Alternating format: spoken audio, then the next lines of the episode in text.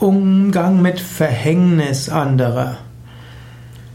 Manche Menschen rennen in ihr Verhängnis. Manche Menschen werden für andere zum Verhängnis. Manche Menschen hm, haben ein Schicksal, das wirklich wie ein Verhängnis über sie schwebt. Was kannst du dort tun? Es gibt das, sprich den Ausspruch, ändere das, was du ändern kannst. Nimm hin, was du nicht ändern kannst. Lerne zu unterscheiden zwischen beidem. Oder es gibt auch das Gelassenheitsgebet.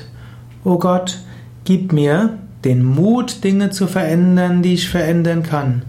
Gib mir die Geduld, die Dinge anzunehmen, die ich nicht ändern kann. Und gib mir die Weisheit, zwischen beidem zu unterscheiden. In diesem Sinne kannst du schauen, anderen helfen, soweit du kannst. Wenn du nicht helfen kannst, musst du loslassen und Vertrauen haben, dass Menschen auch in schwierigen Situationen wachsen. Insbesondere die Vorstellung von Karma und Reinkarnation kann dazu beitragen zu verstehen, dass Menschen langfristig wachsen. Und manchmal musst du darum bitten, sage mir, was soll ich tun? Soll ich hier eingreifen? Soll ich etwas tun? Oder ist meine Aufgabe loszulassen? Manchmal nimmt das Verhängnis seinen Lauf. Du kannst nichts daran ändern.